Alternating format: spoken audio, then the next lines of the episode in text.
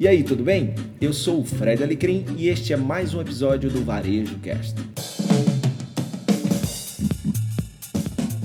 Quando a gente fala em reconstrução, quando a gente fala em adaptação, a gente não pode deixar de falar em inovação. Inovação foi fundamental para que empresas, durante todo esse processo de dessa terrível pandemia, pudessem não sofrer, algumas sofrer menos outras, e fez toda a diferença em alguns segmentos, em alguns negócios e para muitas pessoas, clientes que usufruíram de produtos e serviços por causa de um movimento inovador. Isso quer dizer que nesse processo, final do ano, de virada de ano, ainda com muitas incertezas de qual vai ser o cenário que a gente vai encontrar em 2021, uma coisa é certa: é fundamental continuar inovando ou é fundamental trazer a inovação para fazer parte da cultura do seu negócio. Então vamos começar a falar um pouquinho de inovação, definindo o que é inovação. Muita gente acredita, principalmente os pequenos,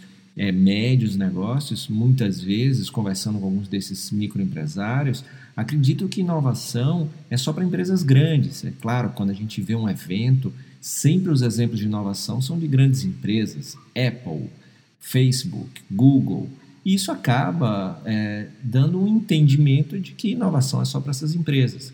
Mas se a gente parar para pensar que inovação, primeiro, é, não está ligado diretamente só a software, Segundo, inovação não é também algo que é só para empresa grande. Inovação não é só tecnologia. Ou seja, inovação, um dos conceitos que eu mais gosto é do Silvio Meira, que diz que inovação é todo aquele movimento que você faz na sua empresa que aumenta a emissão de notas fiscais.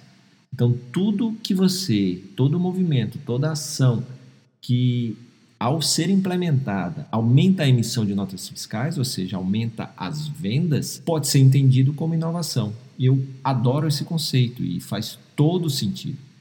Tem um outro conceito que é muito importante, que é trazido pelo Larry Keeley, que é autor do livro 10 tipos de inovação, é que a inovação, ela um precisa ser, ela precisa dar retorno, ela precisa ser autossustentável ela não precisa ser algo novo no mundo.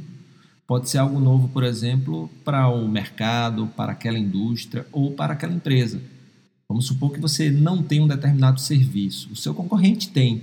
Se você passa a ter e aquilo aumenta a emissão de notas fiscais, né, pegando aí o conceito do Silvio Meira junto com o conceito do Larry Keeley, você ali está inovando, percebe? Então é muito importante, tem uma coisa também muito legal que o Larry Keeley fala, que a inovação quase nunca fracassa por falta de criatividade. Quase sempre isso se deve à falta de disciplina, de entender a inovação como um processo, é, de entender é, o que pode ser melhorado ali na, na sua empresa, né? fazer uma inovação, por exemplo, incremental, de melhorar o que já existe, dar uma observada no mercado, ver o que, que as empresas estão entregando, mas ainda pode ser feito que movimento a sua empresa já deveria ter feito que ainda não fez e que ao implementar isso pode gerar aumento de emissão de notas fiscais, ou seja, mais venda. E aí você, ao pensar nisso, você pensa também que ela precisa ser, a inovação precisa ser autossustentável, ou seja, ela precisa dar retorno e que é, pode ser algo novo apenas para o seu negócio, não necessariamente que lá vou ter que criar algo que não existe no mundo. Né? Você pode até se concentrar nisso, mas em um mundo como esse, esse final de ano que a gente está passando, ainda no meio de uma pandemia, com incertezas para o ano que vem, eu acredito que o foco deveria ser de reconstrução. Pensar o seguinte: o que é que você vai levar do seu negócio para 2021? O que, que ainda funciona? O que é que você precisa ter de novos produtos ou serviços? O que é que não faz mais sentido ter no seu negócio? Você deixar de ter? Que processos precisam ser melhorados, aonde que você vai inovar e como você vai inovar é fundamental. Então pensa nisso e até o próximo episódio. Muito obrigado pela sua companhia em mais um episódio do Varejo Cast e até a próxima.